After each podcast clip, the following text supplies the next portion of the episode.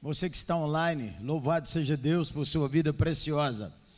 Você que podia estar em tantos lugares e resolveu vir a essa casa de oração. Se você já foi convidado a orar pelos professores, ah, então não quero convidar você a orar pelos professores. Os professores hoje, eles podem provocar um desastre absurdo na cabeça das crianças por causa da maneira como enxergam a vida. E também devemos os pais estar alertas para esse assunto. Os pais devem estudar sobre criacionismo, design inteligente, porque a escola vai ensinar sobre evolução. Amigos meus, quando tem criança pequena, a escola ensinou sobre evolução, ele foi lá na diretora dizer: por que, que não ensinou o criacionismo? Ela disse: tem direito. Ele então ensinou seu filho de cinco anos a levar uma maquete ensinando o que, que é o criacionismo. E o menino de cinco anos deu aula na escola dele. Pais atentos. Professores cristãos tem grandes tensões também, porque vamos conversar sobre isso daqui a pouco, sobre uma das batalhas e das guerras que temos no mundo hoje, a, a guerra ideológica. Então, nós devíamos estar atentos. Segundo, pais e professores, pais e mães, deviam ir à escola dos seus filhos orar com alguma regularidade deviam ir lá conhecer os professores, os diretores e orar com alguma regularidade, porque as conexões da vida nos abrem portas se nós interessarmos. Todo mundo que está numa posição de liderança tem decisões que não sabe como tomar. Não sabe o que, que eu vou fazer, qual é o caminho certo como é que a gente faz? E Deus usa professores, diretores, secretários de educação para abençoar os cristãos em todo lugar. Então nós não devemos esquecer que acima de tudo está o Senhor. Ame os que estão de alguma forma contribuindo com seus filhos, parentes e ore por eles. Estenda as mãos para servir. Estenda as mãos para servir, para servir de coração. Amém? Então, quero convidar você para orar por uma escola, pelos professores. Hoje, ontem e hoje, uma escola pública nos abençoou de maneira que nós não temos assim como agradecer nós tivemos um encontro com cento, cerca de 160 casais, que nós chamamos o encontro de casais com Cristo. Uma escola, a diretoria da escola nos cedeu a escola para sexta, sábado e domingo, não é? E olha que impacto esses 150 casais tiveram nesse fim de semana. E nós, ontem estive lá, nós oramos várias vezes por aquela escola ali, uma escola, um prédio tombado, bem na Savassi. E nós louvamos a Deus por isso. Não brigue com as pessoas, trate-as com bondade. Amém? E a primeira coisa que a gente faz é orar por elas.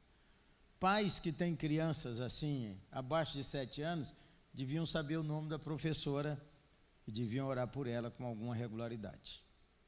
Dá um mimo, criar pontes, conexões que ajudam a conversar e a orar, portas que podem abrir, afinal, grande parte do dia dos nossos filhos, quem tem filhos na escola, é passado lá. Então, quero convidar você para orar pelos professores. Há um outro grupo de professores, que é os professores da vida. Os professores que inspiram nossa vida, inspiram nossos filhos. um tio, uma tia, uma avó, um chefe, uma os professores da vida.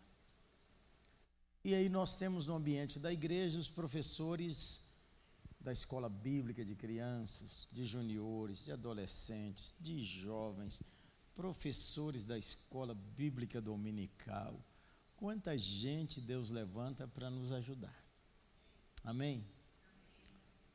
E que Deus te abençoe e te guarde ao orar agora. Ore com bondade. Se souber o nome de alguém que é professor, professora, inclusive da escola bíblica, menciona o nome dele na oração. Ei, você em casa, faz isso também, beleza? Ô gente, escolhe alguém simpático para orar perto de você. Pelo menos três, porque se você falar assim, eu não quero orar, os outros dois te ajudam. Vamos aí, olha, olha aí, ou de dois ou de três. Olha para mim não, olha para a oração aí que você vai clamar por professores de crianças, diretores, gente preciosa que agora estamos colocando nas mãos de Deus. As professoras da sua família, as professoras da nossa família, ó oh, que bênção. Que o Senhor abençoe. Os professores de violão, piano, professores de bateria, professores de culinária. Oh, louvado seja Deus, quanta gente. É claro que o dia do professor hoje é o professor na escola, mas estamos aproveitando para agradecer por muita gente.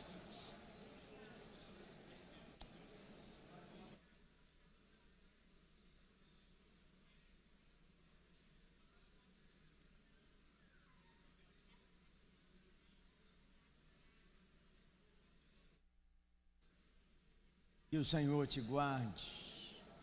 Obrigado, Senhor, porque na estrada da vida nós temos muita gente nos ensinando, mas é muita gente.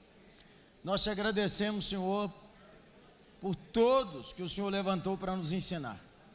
Alguns aqui, Senhor, aprenderam comércio olhando pessoas trabalharem e outros aprenderam com seus pais muitas vezes que nem estiveram nem na faculdade, nem no segundo grau, professores na estrada da vida. Agradecemos os professores da escola, das crianças, dos que ensinaram a lei, que ensinam, dos professores. Oramos por professores, diretores, de escolas em nome de Jesus. Oramos por professores, diretores, reitores de universidade em nome do Senhor Jesus.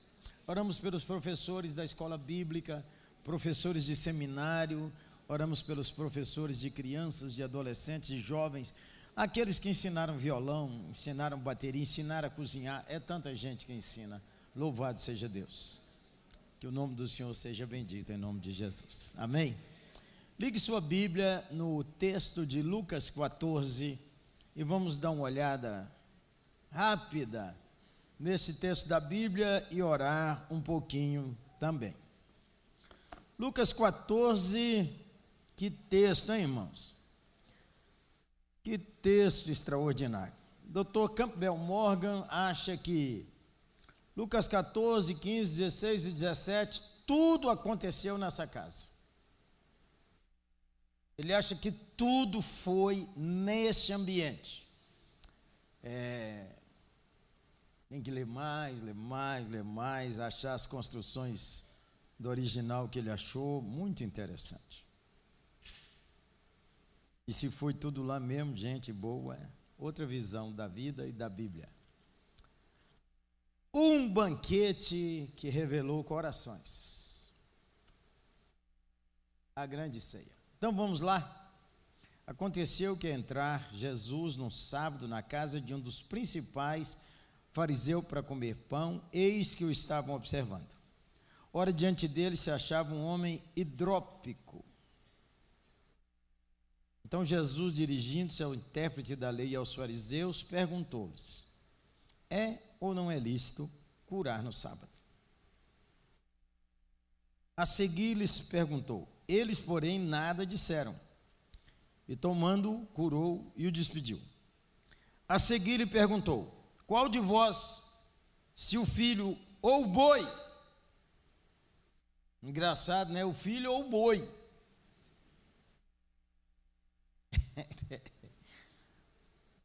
Jesus, grupital, como sempre, maravilhoso, nosso Senhor. Cair num poço não tirará, mesmo em dia de sábado. Verso 6. Lê junto. Duas vezes nada responderam, nem no verso 4, nem no verso 6. Um jantar revelador. Aqui nós temos uns convidados para um jantar, dia de sábado. sábado era o Shabá, o dia do descanso, era dia de sinagoga. Mulheres não frequentavam a sinagoga, para a sinagoga reunir, tinha que ter dez homens. E é claro, o Simão, sei lá o nome dele, o Levi, o Jacó, qual é o nome judeu que esse homem tem, a gente não sabe. Tinha preparado o jantar para o sábado. Ele não é igual nós hoje, que termina o culto e fala assim: vamos comer alguma coisa? Porque a gente sabe que encontra para comprar num lugar aí, um, um cachorro quente que precisa de césar no final. Sonrisal, sal de fruta. Mas nesse tempo não tinha isso, então já tinha preparado os convidados. Naquele tempo, a gente não sabe os móveis. Os estudiosos dizem que era o triclínio. O que era o triclínio? Eram sofás onde tinha mesas ao lado. É como se você tivesse aqui um sofá que o cara deitava apoiado com a mão esquerda e comia com a mão. Na tigela comia dois ou três no máximo. Então, no número um aqui, eram os mais importantes: o dono da casa e o convidado. Geralmente ficava três. É onde se imagina que estava João, Jesus e Judas, que ganhou o pedaço molhado. No segundo aqui ficavam cinco. Já era a turma da segunda divisão azul. Não sei por que você riu. E no terceiro aqui ficavam três ou quatro, que eram os de longe. Quem tinha sustância, sucesso é quem sentava nesse aqui, com, com quem convidou e com os dois que ele escolheu para colocar ao lado dele geralmente não tinha prato, comia ou com pão ou com os dedos. Por isso que tinha a aspersão das mãos. Segundo, o cara ficava recostado assim e no meio dessas mesas escravos, pessoas contratadas, raramente mulheres vinham para servir. Entre esses convidados tem um homem doente. Um homem que tem hidrópico, nosso professor de Bíblia, Denilson. Vem cá, Denilson. Hidrópico. Denilson é hidrópico, é nascer cabelo. Ele que falou comigo. Possivelmente ele tinha insuficiência renal. Então ele ficava inchado por reter os, o líquido no seu corpo. Naquele tempo não tinha hemodiálise, então ele era o nome que se dava era isso. Ele retia o líquido. Eu tenho experiência disso porque minha esposa faz hemodiálise, então, por exemplo, na segunda-feira a gente vai, ela tem que a máquina faz o trabalho de tirar o líquido que a pessoa não é, expôs, ou seja, a pessoa não urinou, então possivelmente fica retido, então a pessoa fica bem inchada. Um banquete revelador. Um coração que armou uma cilada para Jesus. E a cilada para Jesus é um doente, que foi convidado para o banquete. Porque Jesus já tinha feito seis milagres em sábados anteriores. Armaram uma cilada para Jesus no banquete. Por isso que o Senhor Jesus perguntou assim: pode ou não curar no sábado? E aí aquela conversa consigo mesmo. Como é que fala que não pode? Então nós estamos contra curar as pessoas. Como é que fala que pode? Nós estamos dizendo que pode quebrar o sábado. Ninguém respondeu nada. Todo mundo sabe a resposta, mas ninguém respondeu. Se eu falar, eu me condeno. Então, um banquete revelador, porque Jesus conhece as artimanhas que o nosso coração usa para nem amar a Deus e nem amar o próximo. Jesus é Deus e ele não é recebido com amor, mesmo depois de todo mundo ter ido no culto. Todo mundo foi na sinagoga, ouviu a palavra de Deus, o principal dos fariseus e os que interpretavam a Bíblia armaram uma cilada para Jesus. E Jesus que viu o coração, viu o coração. Ninguém respondeu. O Senhor Jesus disse assim: Você não come hoje aqui, não, Zé. Hoje você vai comer na sua casa. Tomou, curou e o despediu. Ele não era bem-vindo, nem Jesus, nem o doente. Cilada, falsa piedade. Quando você está diante de Jesus, nosso coração é revelado. E tantas vezes, em nome do próprio Deus, armamos ciladas para machucar, para humilhar, onde nem Deus é revelado amor no nosso coração, e Deus não está aí nem, nem aí por aquilo que fazemos, embora o que fazemos pode revelar o nosso coração, realmente ou não. Pela fé, Abraão ofereceu Isaac. Pela fé, Raabe abandonou seus ídolos. Ora, pela fé. Muitas vezes as obras revelam a genuinidade do nosso coração, mas as obras só revelam a falsidade do nosso coração quando Jesus veio e aponta. Pode ir embora. Já desinflamou. Sem hemodiálise. O que, que aconteceu com aquele homem? Não tem a menor. Murchou. O anjo sugou. O homem fez xixi lá. Não tem a menor. O homem saiu bom. E Deus é assim. Também não precisa acontecer esses efeitos colaterais. Ficou bom. Secou o câncer. Ficou bom, o rim voltou a funcionar. Ficou bom, voltou a dormir. Ficou bom, sumiu a depressão. Ficou bom, sumiu a amargura. Ficou bom.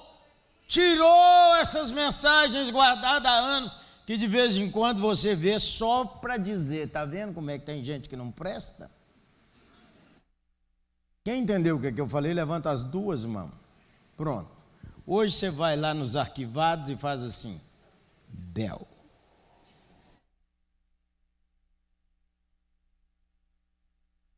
Jesus que vê o coração. Então, primeiro oportunidade, nós vamos orar por aqueles que têm passado dias de até se sentir humilhado porque enfrenta certas enfermidades.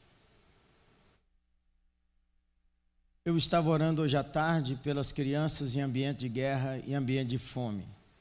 Elas não dormem.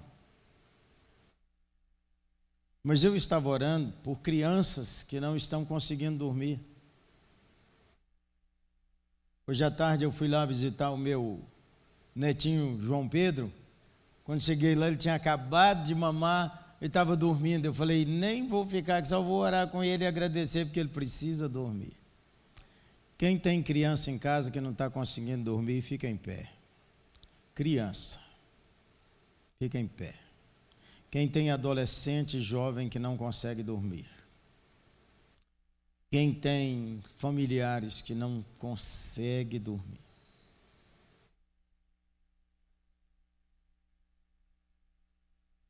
Ainda tem os teimosos, que o médico deu um remédio para ajudar ele a dormir e ele não toma.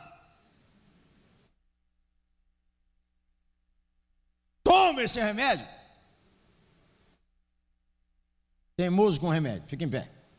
Não é só para dormir, não. É um punhado de remédio que você tem que tomar, mas não toma de jeito nenhum, porque pela fé eu declaro que eu vou ficar doente.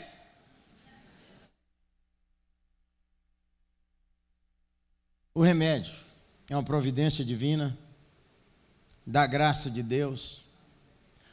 O dinheiro para comprar o remédio é uma providência divina. O ambiente onde o remédio é produzido é uma providência divina. E engolir esse remédio é uma das tarefas mais difíceis do seu organismo, que é alguma coisa desse aqui. O tanto de músculo que funciona. Melhora a sua cabeça. Fala amém, gente. Pelo amor de Deus, ajuda. O crente devia ter a cabeça boa. E não esses crentes bocó.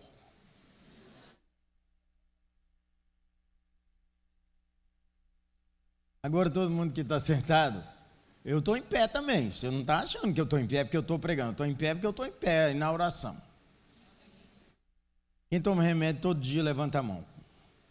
Não, fica em pé. Se eu já estou em pé, já estou sabendo que toma. Quem não está sentado que toma remédio todo dia, fica em pé. É, gente. Falta de fé. Alguém falou isso contigo já? Já falou? Quem já ouviu isso? Isso é besteira. Glória. Agora, quem fica tomando remédio direto, fica perguntando: o que, que você toma? Ah, isso, então eu vou tomar também. O que, que você toma? Aquilo, eu vou tomar também. Aí você também está doido. Precisa arrumar a sua cabeça.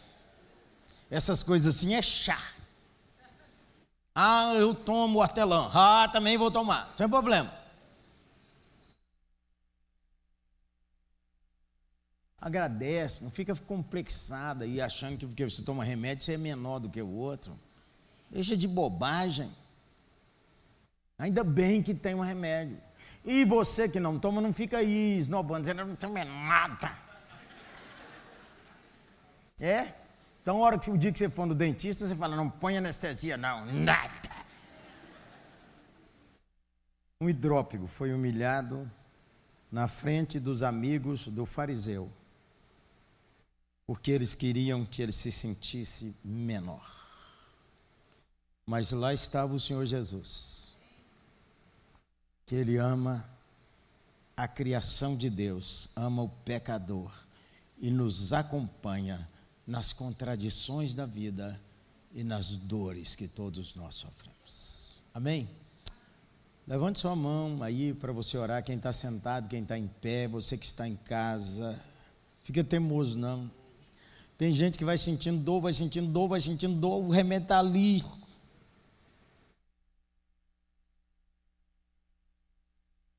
Ora e agradece por você. Pede a Deus para te tirar você desse ambiente de ficar cheio de culpa. Ainda chega uns que diz você não tem fé. Cremos na cura divina. Claro, por isso oramos. Cremos na misericórdia de Deus, por isso oramos, e cremos na providência divina, por isso tomamos os remédios, chá e água e comida. Senhor Jesus, ensina-nos a ser uns crentes mais leves. Livra-nos de ser igual aquele fariseu que levou a pessoa enferma para humilhá-la na sua própria casa. Meu Deus, tem misericórdia. Obrigado, Senhor Jesus, porque o Senhor foi lá e fico tão emocionado que uma das razões que o senhor ia naquele jantar foi por causa desse homem. Senhor, agora eu quero orar por aqueles que têm tido assim retenção de líquidos. Ô oh, Elza, vem cá orar. Você, vamos orar agora, fica em pé todo mundo. De vez em quando você anda muito inchado. Nós vamos orar para Deus calibrar sua vida. Alguns de nós andam muito inchados porque a boca também não ajuda. Não é? Mas algumas vezes algumas funções precisam ser recalibradas. Querido Deus, em nome de Jesus, nós nos colocamos diante do Senhor com fé, Pai com fé, porque nós não temos outro Deus a quem clamar, nós não temos outra rocha em quem nos refugiar, por isso nós chegamos diante do Senhor, crendo que Tu és o Deus que pode curar aqui nesta noite, pode fazer grandes milagres aqui nesta noite, Senhor, curar desde uma simples dor de cabeça até algum câncer, Senhor, que esteja, Senhor, corroendo o corpo de um filho Teu, em nome de Jesus, nós nós clamamos ao Senhor que passeie no nosso meio nessa noite, distribuindo cura aos corpos enfermos, Pai, libertando aqueles que estão escravizados com o remédio, querem deixar, mas não se sente bem sem ele. Por isso, Pai, em nome de Jesus, clamamos libertação, clamamos cura, clamamos, Senhor, o teu milagre aqui nessa noite, que essa noite, Senhor, de 15 de outubro de 2020 2023 seja marcado por uma noite de milagres, uma noite de testemunhos de que o Senhor cura, de que o Senhor é poderoso, que curas não foram coisas do passado, mas que ainda hoje o Senhor repreende o mal. O mesmo Jesus que curou aquele hidrópico está no nosso meio nessa noite para repreender as dores, para repreender as enfermidades, para repreender câncer, para repreender repreender problemas na coluna, para repreender problemas no rim, diabetes, todo tipo de problemas, Senhor. Nós cremos que tu podes curar, por isso nós clamamos a ti, repreendemos as enfermidades no nome poderoso de Jesus, que tem poder no céu, na terra e debaixo da terra. É nesse nome poderoso que nós clamamos e declaramos a tua bênção sobre o teu povo, em nome de Jesus. Jesus. Aleluia. E glória a Deus. E louve ao Senhor. Aí senta aí, vamos continuar no texto. Verso 7. Reparando como os convidados escolhiam os primeiros lugares, propôs uma parábola. Lembrem? Triclínio, Em alguns jantares hoje que a gente vai, já está escrito lá seu nome. Não é? Ou um, alguns lugares que eu vou está escrito mesa dos preletores quando eu sou preletor. Quando não tem lugar nenhum, a gente pergunta.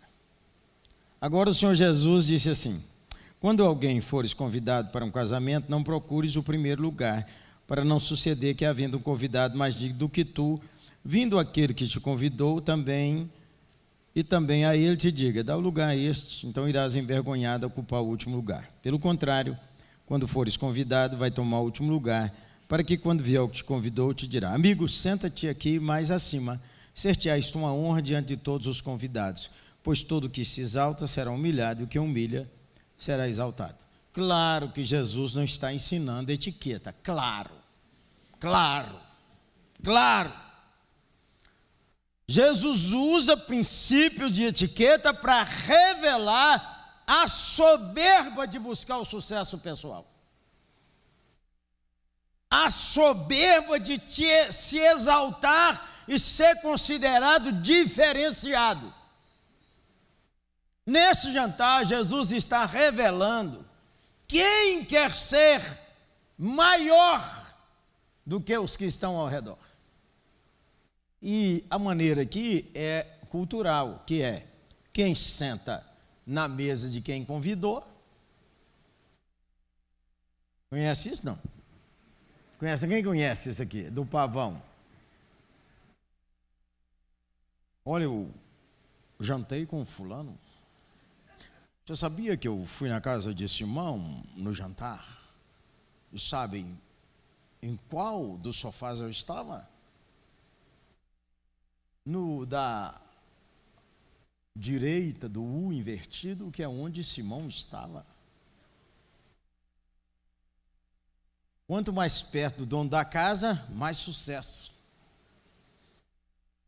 Só que o Senhor Jesus viu a turma correndo para ficar lá, porque o Simão não pôs a placa lá. Jacó. Nesse banquete, Jesus tratou o coração. E Jesus tratou publicamente. Sua conduta revela soberba e nem sempre humildade, porque humildade é uma virtude escorregadia. Toda vez que você descobre que é humilde, você deixou de ser.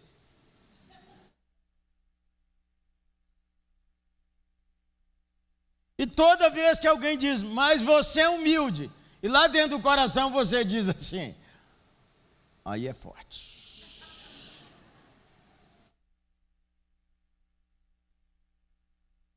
Humildade é uma virtude tímida e leve.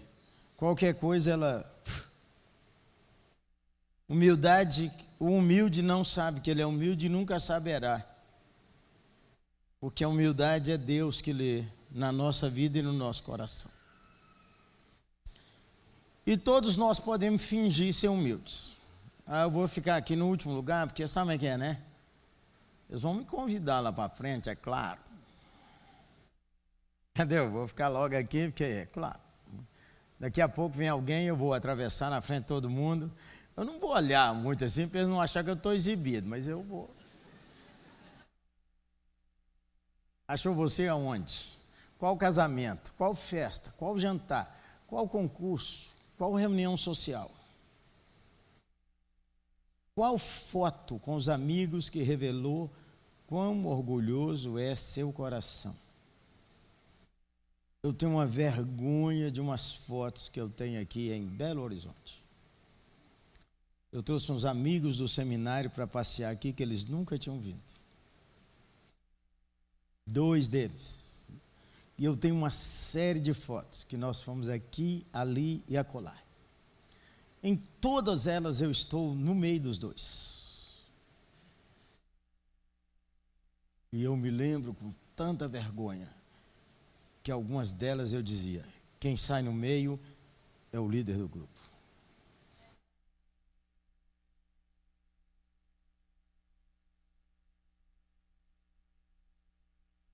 Eu não rasguei, de vez em quando eu ainda olho para ser repreendido. Porque um dia eu acordei quando uma das minhas irmãs disse: engraçado, nessas fotos você sempre está no meio.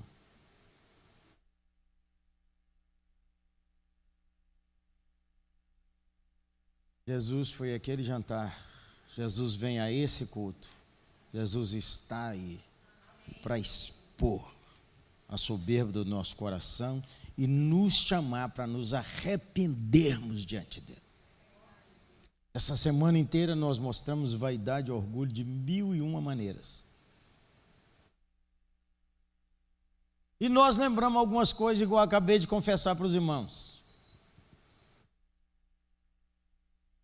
Nós lembramos aquelas coisas que nós fingimos que eram humildes para ser levado e passar na frente de todo mundo. Entendeu também, entendeu? E nós fomos intencionalmente lá para o fundo para fazer o desfile. Entendeu não? Quer que explica mais? Quer que chama? O Senhor Jesus acabou de falar. Se você não ouviu, prepara que essa semana ele vai expor você na frente de todo mundo. Não é meu Deus, ele está tratando seu coração e dá glória. Quando Deus trata o nosso coração, é maravilhoso que Ele não desprezou a gente, Ele não abandonou, nem nos deixou para lá, mesmo a gente passando muita vergonha depois ou na hora. Então, esse negócio de orar para tratar o coração do seu pastor, hoje você deve, uma senhora falou comigo, eu queria orar pelo senhor por causa das batalhas que o senhor tem enfrentado. Eu fiquei tão emocionado.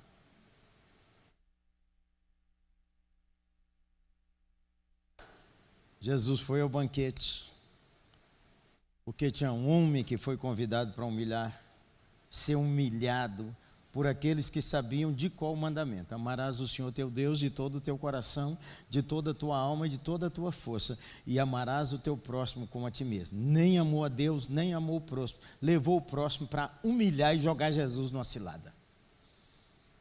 E o Senhor Jesus pôs todo mundo de boca fechada. Pode ou não curar? Se o seu filho cair no buraco, é sábado, vai tirar ou não? E o boi? Tem gente que dá mais valor aos seus animais de estimação do que às pessoas. Curar o doente não pode, mas pegar o cachorro, o gato, o porco, o boi, agora o porco é que está na moda, esse animal de estimação. Para você não, mas para outras donas sim.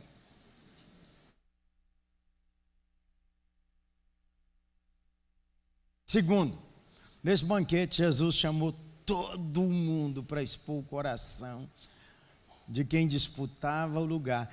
Mas o Senhor Jesus vem aqui para nos mostrar que nós não temos que jogar pedra em ninguém, porque o Senhor Jesus está aqui olhando o nosso coração.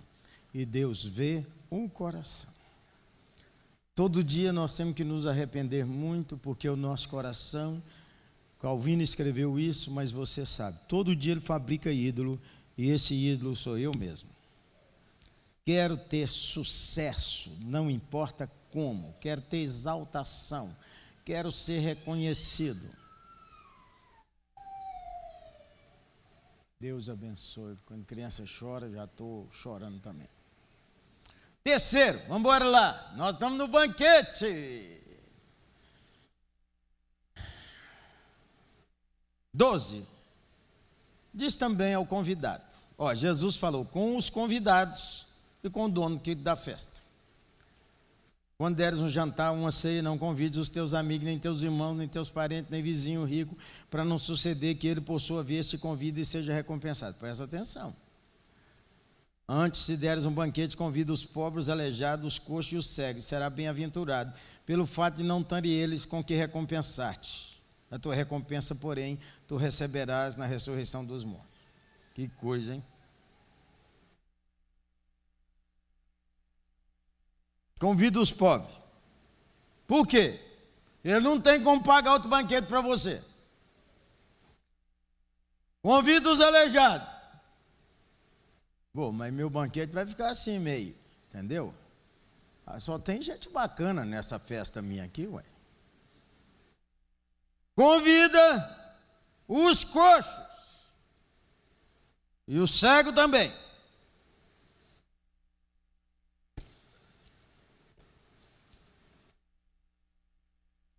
Não viva na vida perguntando o que que eu ganho com isso.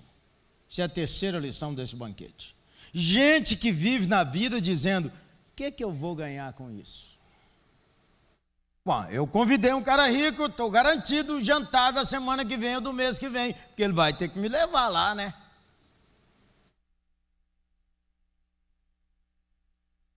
Ó, oh, Jesus disse: você está convidando os endinheirados. Essa é a cultura da época. Nem teus irmãos, nem os parentes.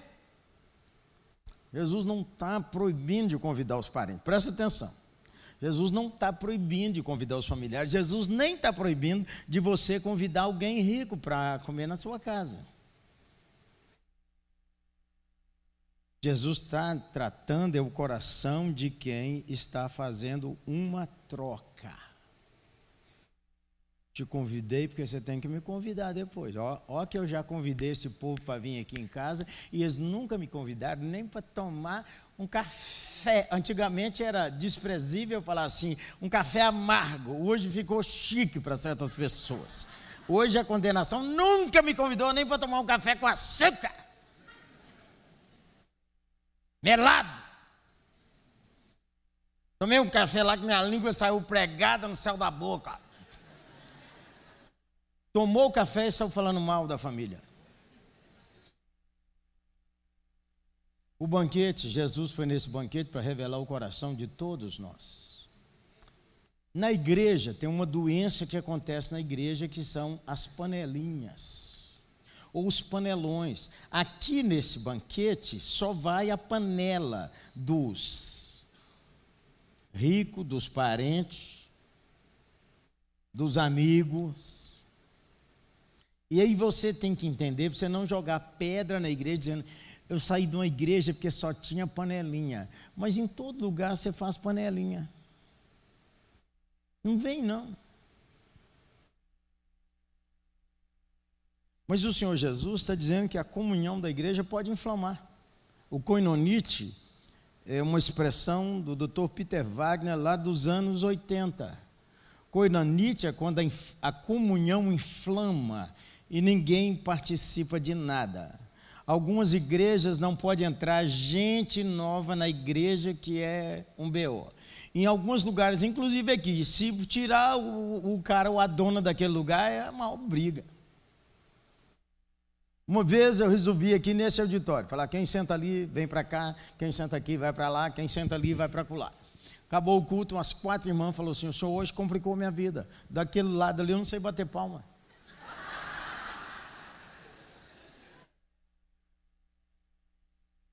Hum? Estava na contramão, hein? Essa é a vida que Jesus está tratando no banquete, porque eu e você temos essa tendência de fechar. Entendeu? Por isso, no ambiente da igreja, a gente tem certas pessoas que têm muita dificuldade de trabalhar com estranhos, porque é só do meu jeito, tá entendendo? É só do meu jeito, está entendendo? Inflamou, adoeceu. No banquete, Jesus revela ao coração daquela turma e ao nosso coração que entramos no banquete essa noite, de que um grande dom que Deus nos deu, que é de conviver com as pessoas, ele pode virar um ídolo dentro do nosso coração, servindo numa igreja, no louvor, nas mulheres, nos homens, no pastorado. Isso aí, pedir a Deus quebrantamento. Vindo para cá, nós estávamos orando, pedindo a Deus misericórdia sobre o pastorismo. O que, que é o pastorismo? É que já estou tantos anos no pastorado que eu sei fazer várias coisas sem raciocinar. Eu tenho meu ministério aqui na igreja, é meu. Entendeu? O que é, é meu? Meu. A igreja adoecerá se o Senhor Jesus não envergonhar. E ele vai envergonhar qualquer dia desse porque nós estamos orando. Nós queremos que a igreja seja de Jesus e que no banquete Jesus tenha o primeiro lugar e não nós mandemos. Agora tem o seguinte: tem aquele povo que diz assim: Eu quero servir e aqui ninguém deixa. É, neném. É porque Jesus está tratando seu orgulhoso coração para você aprender a orar e esperar o momento de Deus na sua história, porque Deus quer mais adoração do que trabalho. Embora adorar seja um trabalho. Não, mas eu quero servir. Jesus disse que a gente devia servir. É verdade, mas um dos verbos para servir é 1 Coríntios 4, importa que os homens nos considerem servos de Deus. O hiperetes. Nas galés antigas eram os escravos que reimavam no porão e ninguém sabia quem era. O navio andava, mas ninguém via. De vez em quando Deus põe você para remar, orando sozinho na madrugada, sem fazer propaganda, dizendo: Eu estive uma semana no monte orando pela igreja. E essa é a sua recompensa, o aplauso humano. Essa é a única recompensa que tem. E Deus não deixa a pessoa ganhar duas. Ganhou o humano, não ganha dele. Por isso que Jesus falou: quem serve com esse coração quebrantado está esperando sua recompensa na ressurreição. Não é que recompensas não chegam, pequenas recompensas, por exemplo, quando a pessoa diz, eu orei pelo netinho do senhor, cara, isso me emociona muito. Porque ninguém tem obrigação de orar pelo meu neto. Ninguém me deve isso. Está entendendo o que eu estou falando? Tudo isso é um presente da misericórdia de Deus. Eu não fiquei naquela igreja porque ninguém ora por mim. Quem falou que alguém tem que orar por você, que é obrigação? Se alguém orar por você, é um presente da misericórdia do Senhor. Vocês estão muito quietos, vocês não estão entendendo o que, é que eu estou falando, então deixa eu terminar logo. Hum?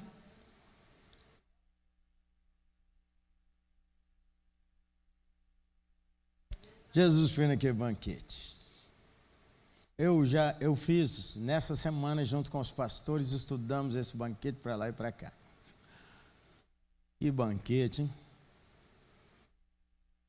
Ora para Deus sarar os nossos corações para que essa igreja seja mesmo uma igreja acolhedora de pessoas.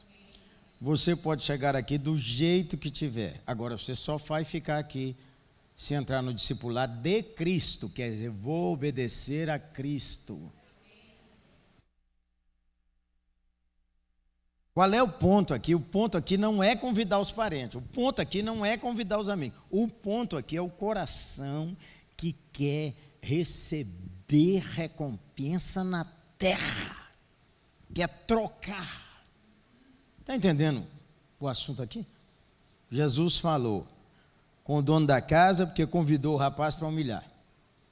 Jesus falou com o dono da com a turma convidada porque estava disputando lugar autoexaltação. Jesus falou com o dono da casa por causa dos convidados dele, que ele queria trocar. Ele queria ganhar com aquele jantar. Eu tenho que perguntar isso, que eu estou achando vocês quietos demais. Quem está entendendo o que eu estou falando, levanta a mão. Assim. Vamos embora. Era para acabar mais cedo, mas bora. Ora, ouvindo essas palavras, um que estava com ele à mesa disse: Bem-aventurado aquele que comer pão no reino de Deus. Eu não acho que ele foi irônico, não. Eu acho que ele celebrou.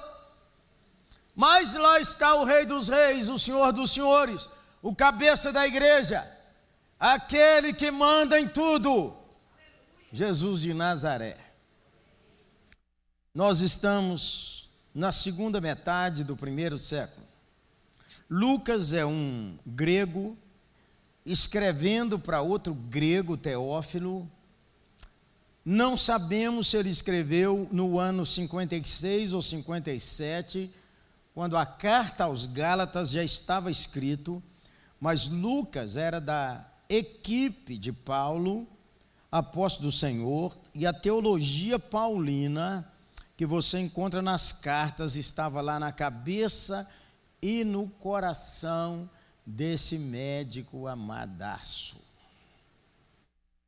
Então, quando ele selecionou tanta coisa que ele ouviu sobre o Senhor Jesus, ele pesquisou com as testemunhas oculares, ele escreveu o livro com um propósito: revelar quem é Jesus, fundamentar a igreja de depois dos anos 50 nas palavras eternas do Senhor Jesus, para a igreja saber quem é esse Deus vivo e verdadeiro que ressuscitou dentre os mortos, que é o único Salvador e Senhor e que só temos direito à salvação porque Ele tudo preparou.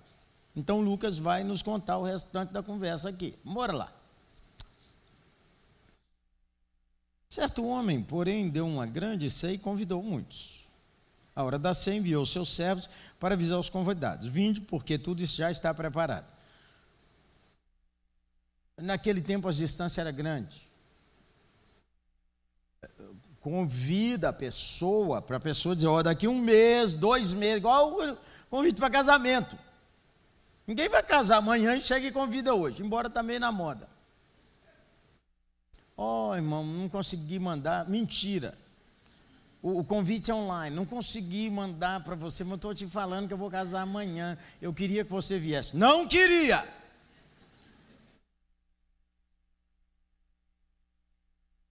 Bora. A hora da ceia enviou seu servo para avisar os convidados, vindo porque tudo está preparado. Que hora que é a ceia? A ceia começa no pôr do sol. Então, quatro e meia, cinco horas da tarde, não tinha relógio, mandou avisar. Seu Jacó, daqui a pouco. Seu Isaac, está chegando. Seu fulano, meu senhor mandou dizer. Ó, já avisou. Por que, que eu sei que avisou? Vamos continuar lendo? Vamos lá.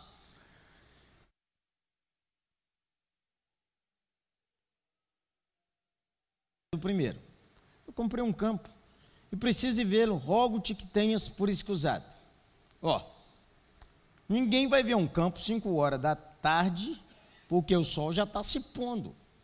E quando você estuda como é que negociava naqueles dias judeus e o pessoal do Oriente Médio, menina, é igual hoje.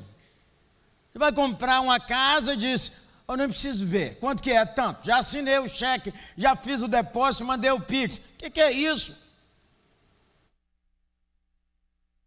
E quem é casado, naquele tempo não tinha isso, mas quem é casado hoje, enquanto a dona não olha, mede, põe espaço, cabe isso, cabe aquilo, não cabe, não cabe, tal, tal. Não fecha o negócio. Mas cinco horas da tarde o cara precisa ir ver o campo, entendeu? Ele aceitou que ele viria. Vamos continuar. O outro disse: Comprei cinco juntas de boi e vou experimentá-la. Rogo-te que me tenha por escusado. Pastor Yuri disse que era um campo de quantos metros, irmão? 400 mil metros. Dez boi. De 5 da tarde às 6 horas vai andar esse tempo inteiro. Ele vai testar 10 boi, de 5 da tarde às 6 horas da. Por isso que ele não pode ir no banquete. Entendeu? Está escurecendo, eu vou testar. Ninguém comprava um boi sem ver se o boi é bom de serviço.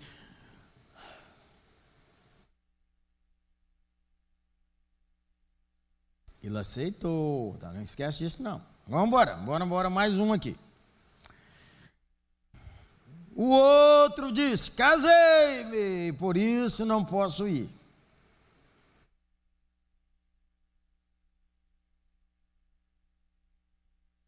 Casamento judaico era planejado, mesa. Só a festa do casamento durava uma semana.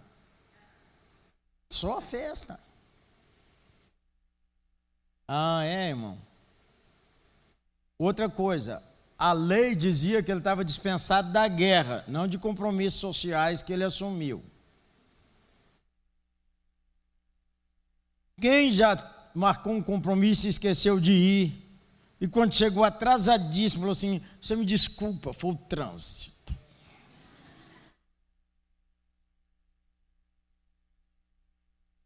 Mentira, cristão! Você esqueceu, Zé? Melhor confessar que você esqueceu. Aqui nessa igreja já esqueci até de vir em casamento. Você acredita num trem desse? Estava saindo eu e Claudinha para passear com os meninos, para ir comer fora. Aí nós passamos aqui na porta. E eu falei, gente, o que, que essa igreja está iluminada desse jeito? Tanta gente aqui, o que que tem? O Edmar, que trabalha aqui já há 15 anos, ele viu o meu carro, ele saiu correndo atrás, pastor, o que Edmar quer comigo? Pastor, já chegou todo mundo. O senhor não vem fazer o casamento, não? Casamento de fulano, Claudinha. Também Claudinha desembolada. Chegamos lá, entrar num terno é a coisa mais fácil. E ela se vire.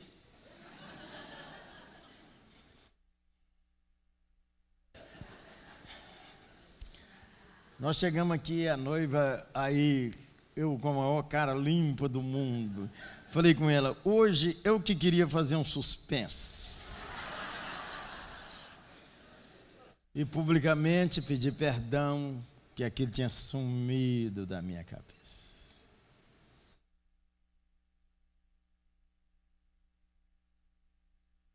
Entendeu? Casei e vou arrumar o casamento de 5 da tarde às 6 da tarde. Entendeu, né? Bom, vamos continuar. Hoje é só a leitura, vai pregar mais não. Voltando do servo, tudo contou o senhor. Então, irado, o senhor da casa disse ao seu servo: sai depressa para as ruas e beco da cidade, trazer para aqui os pobres, os aleijados, os cegos e os coxos. Repete a turma de novo, hein? Vou jogar essa comida fora? Não vou, o banquete está arrumado.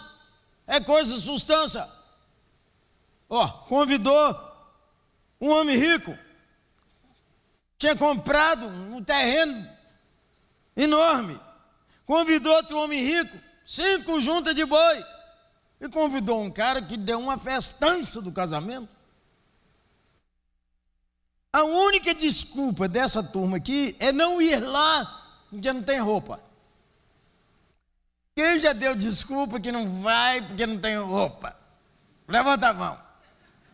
E geralmente é mulher. Eu não vou porque não tem roupa. Eu nunca esqueço de uma mulher de Deus que foi daqui, Maura Marta, e que numa determinada cidade, que ela serviu lá por uns tempos, tinha casamento toda semana.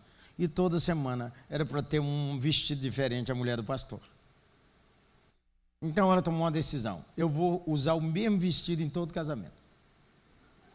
Para ensinar todo mundo que não é a roupa, é a pessoa. Era o mesmo vestido. Ô oh, meu bem, é aquele mesmo. Aquele verde de novo.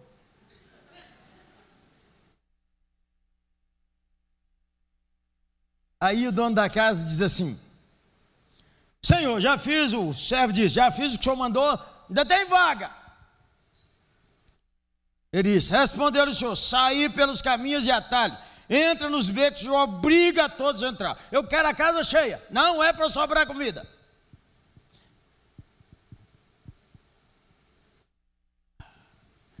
Quem já foi numa festa assim, você achou que não podia entrar e tinha aquela comida lá que você comeu até depois de contar, mas gente, eu comi cada coisa que eu nunca tinha comido na vida.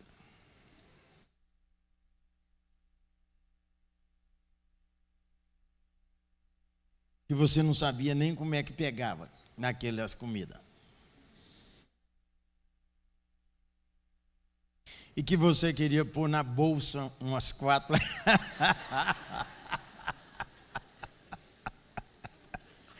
Tem gente que é assim, vai na festa e enche a bolsa de, de, de docinho.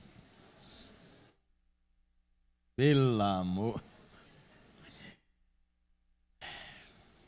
Aqui o Senhor fala quatro coisas. Primeiro, a salvação é Ele que prepara e não você que merece. Tudo que precisa para a sua salvação já foi feito. E quem foi, foi o Senhor Jesus. O banquete já está pronto. A vida cristã não é comparada a coisa de funeral. É festa. Mas tem uns crentes que acham que a vida cristã é difícil demais, sabe, pastor? Ser crente é uma coisa assim horrorosa, pelo amor de Deus. Mas eu vou contar para o senhor, porque a gente não pode mais nada. É muito difícil aqui. Depois que eu embarquei nesse negócio de ser crente, vou contar para o senhor. Não conhece o Espírito Santo, não conhece a palavra de Deus, não conhece o poder de Deus. Descubra que talvez não tenha se convertido. O banquete está pronto e é festa.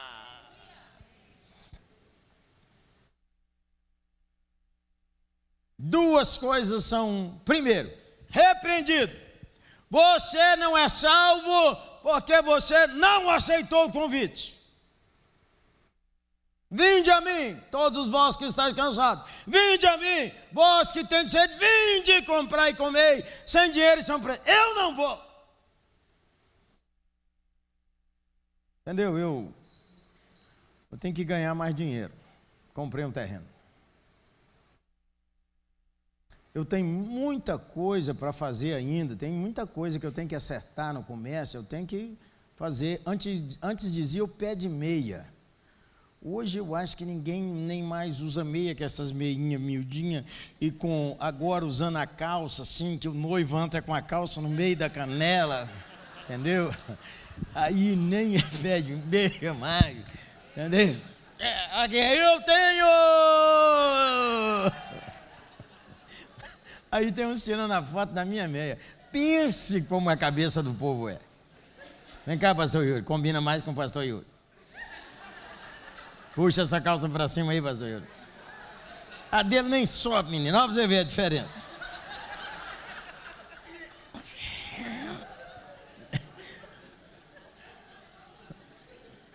É só noitava.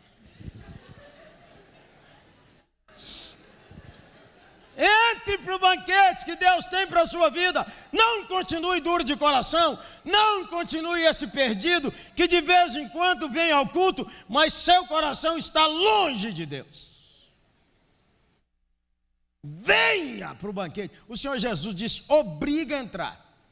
Na Idade Média, os cristãos da Idade Média achavam que tinha que pôr a espada no pescoço da pessoa para ele virar crente. Por isso as cruzadas, a perseguição contra o incrédulo.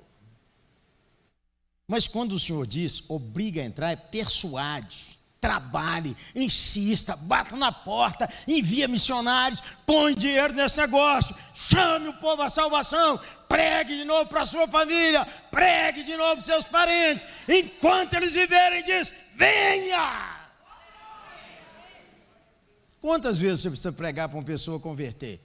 Eu não sei, mas eu prego até enquanto ele pode apertar minha mão e eu tiver oportunidade. Você está me ouvindo, dona? Aperta minha mão, tá no CTI.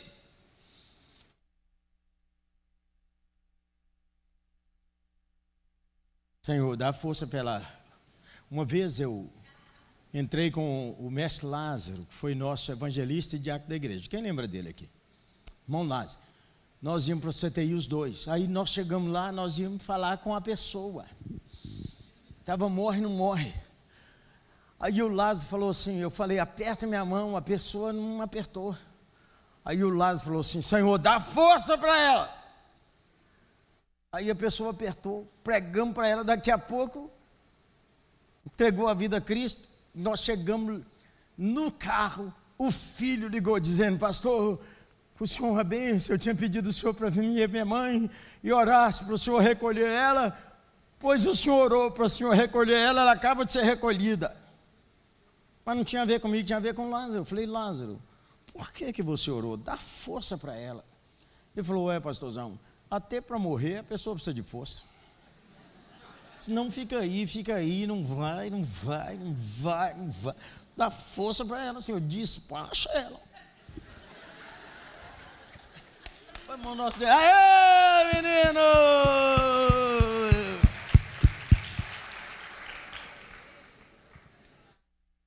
Não recuse o convite da graça. Vai chegar uma hora que não tem lugar mais no banquete.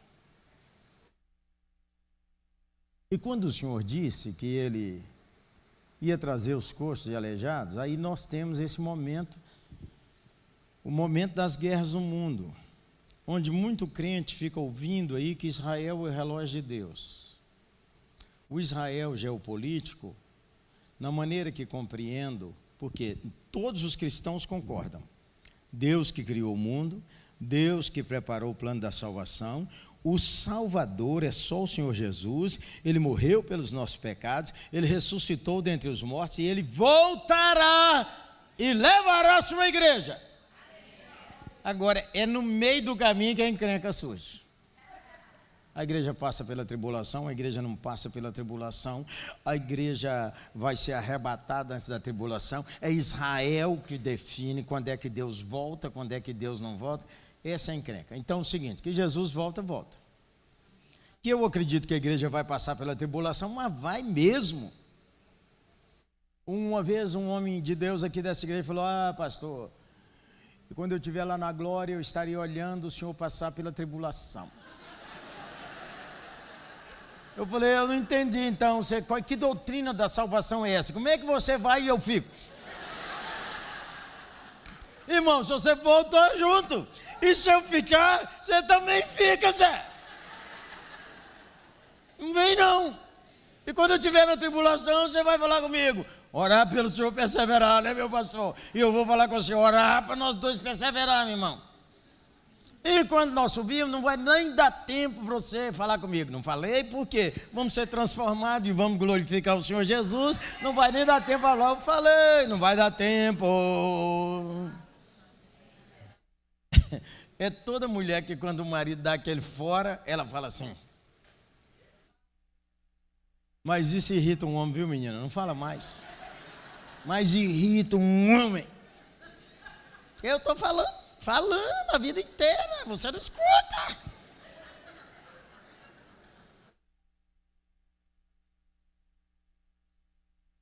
Ei, o banquete está pronto. Jesus preparou. O banquete está pronto. Deus está te convidando. Você vai entrar ou ainda vai cuidar de suas terras, cuidar do seu comércio? Sentimentos estão te prendendo. Pastor, eu sou crente, mas não posso largar esse homem. Eu sou crente, mas não posso largar essa mulher. Pastor, eu sou crente, mas não posso, entendeu, pastor? Não posso. O banquete está pronto. O Senhor Jesus disse: trata de entrar. Estou te avisando em nome do Senhor Jesus. Entra hoje. Responde o que Deus falou no seu coração. Amém? Então, ore e fale com o Senhor. Como é que está você com Ele? Enquanto você ora, duas perguntas. Primeiro, eu preciso reconciliar com Deus. E é hoje. Quem está aqui que tem isso no coração, levanta a mão. Isso, abaixa a minha calça aqui, Zé, porque enquanto vocês oram aí, tira o olho de minha calça e ora. Precisa reconciliar com Deus hoje. Quem é? Levanta a mão aqui, da minha direita ou lá em cima. Aqui, a menina, a menina, a menina. Quem mais aqui, ó? Precisa reconciliar com Deus é hoje, porque Deus, eu ouvi lá dentro de minha alma. Aqui, quem é hoje? Entra no banquete. Fica fora não. Quem é, levanta a mão aqui para me ver. Aí a menina ali. Aqui mais. E ali mais. E lá em cima. Lá, lá. Quem mais? Segundo. Quem já decidiu entrar no banquete, mas não decidiu obedecer a Jesus contra o batismo? Eu já me rendi a Jesus, mas eu não quero batizar. Hoje é dia de decidir, obedecer o Senhor. Quem não batizou ainda, levanta a mão. Alto, Zé, que eu quero ver a mão alta. Quem é? Aí, aqui. Não batizei ainda. Quem é? Ali, a menina. Aqui. Aqui é conversa de gente séria. Tudo aqui é conversa de gente séria. Lá em cima. Ô, gente boa, fica em pé todo mundo aqui na galeria. Os da galeria que levantaram a mão, quero ver ali na frente do espelho para mim orar com você. Levanta, fica em pé aí, gente. Em pé, todo mundo. Quem levantou a mão aqui para reconciliar com Deus e batizar, sai do seu lugar e vem aqui na frente, que nós vamos morar contigo. É conversa de gente sério. Pode sair ligeiro. Isso, menina. Parabéns. Quem levantou a mão já vem de uma vez. E quem não levantou a mão e Deus falou, nem fica aí. Vem a menina aqui, ó. A menina com óculos desse. Brutal. A outra também. Ei, ouça o Salvador. Mais aqui. Ali, irmãos, eu preciso de quem ajuda a orar lá em cima.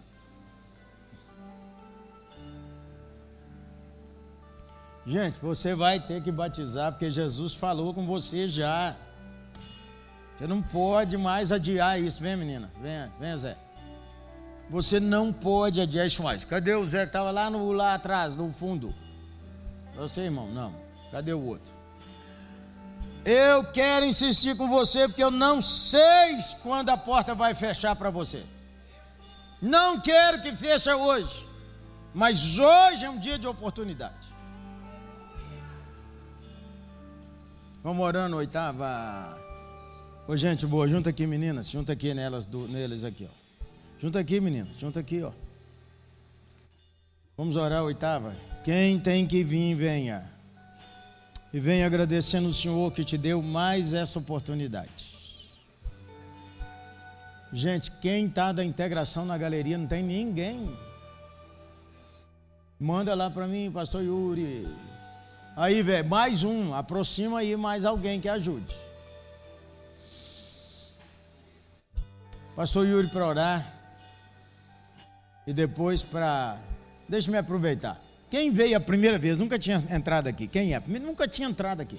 Aproveita e vem na oração que você vai ganhar um presente. É a primeira vez. Não estou te chamando para sair de sua igreja, nada disso. Quero te receber aqui hoje. E quem está sem igreja, é claro, trata de ficar aqui. Primeira vez que vem aqui vai ganhar um presente. Nós temos aqui uma bala oitaviana. Ela não engorda. É só não chupar. Primeira vez que vem aqui, por favor. Pastor Yuri para orar, lá na galeria também. Senhor, te agradecemos pelos frutos dessa noite, por aquelas pessoas que estão respondendo, Deus, tanto aqui quanto quem está online, a esse convite dizendo: Eu quero participar desse jantar, eu quero comer pão no reino dos céus, quero comer já e quero comer no futuro. Ó oh Deus, abençoe, Deus, o teu povo. Não deixa que ninguém que, como membro da igreja, ou participante, ou que se envolve, tenha uma falsa segurança da sua salvação. Mas Deus, prove os nossos corações, convença-nos do pecado, da justiça, do juízo, e assim haja quebrantamento e arrependimento em nós e nos voltemos ao Senhor. Ó Senhor, quantas vezes outras coisas entram nas nossas agendas, outras preferências, outros convites e podemos rejeitar o mais importante convite de todos, que é participar do banquete do Senhor. Ó Senhor, receba cada irmão, cada irmã que hoje, nessa noite, diz sim a esse chamado. Pessoas que foram recolhidas dos becos, das ruas, marginalizados diante do reino do Senhor, mas que foram acolhidas por ti, Deus. Ó Deus, nós te agradecemos por isso que a tua bênção seja sobre todos nós, que um dia fomos desachados, chamados em Cristo Jesus, que o Senhor nos leve em constante arrependimento, como a continuação do texto diz, que estejamos dispostos a abrir mão da nossa própria vida, amar mais o Senhor acima das pessoas, acima de até mesmo filhos, cônjuges, nos entregar completamente a Ti, Deus, e viver para Ti. Queremos renunciar o nosso eu, queremos renunciar, Deus, o pecado, queremos renunciar às nossas paixões, queremos renunciar, inclusive, os nossos sonhos que não podem ocupar o primeiro lugar. Queremos ter um coração que consegue, Deus, caminhar em obediência e consegue priorizar o reino do Senhor e a sua justiça. Ajuda-nos, Deus, ainda nessa semana, olharmos para nossa agenda e percebermos o que está tomando lugar do Senhor. Quanto estamos gastando de tempo e de energia em coisas que talvez esteja sendo exagerado. Leva-nos para perto de Ti, Deus. Quebranta o nosso coração e humildade, como nós ouvimos essa noite. Quebranta o nosso coração, Deus, de compaixão por aquele que sofre Quebranta o nosso coração, Deus, para que sejamos obedientes. Assim oramos. Que a graça do Senhor Jesus Cristo, o amor de Deus, nosso Pai, que o Espírito Santo do Senhor seja derramado sobre o povo do Senhor, aqueles que confessaram Jesus Cristo como Senhor e Salvador da sua vida, hoje e até a sua volta. Amém. Deus te abençoe.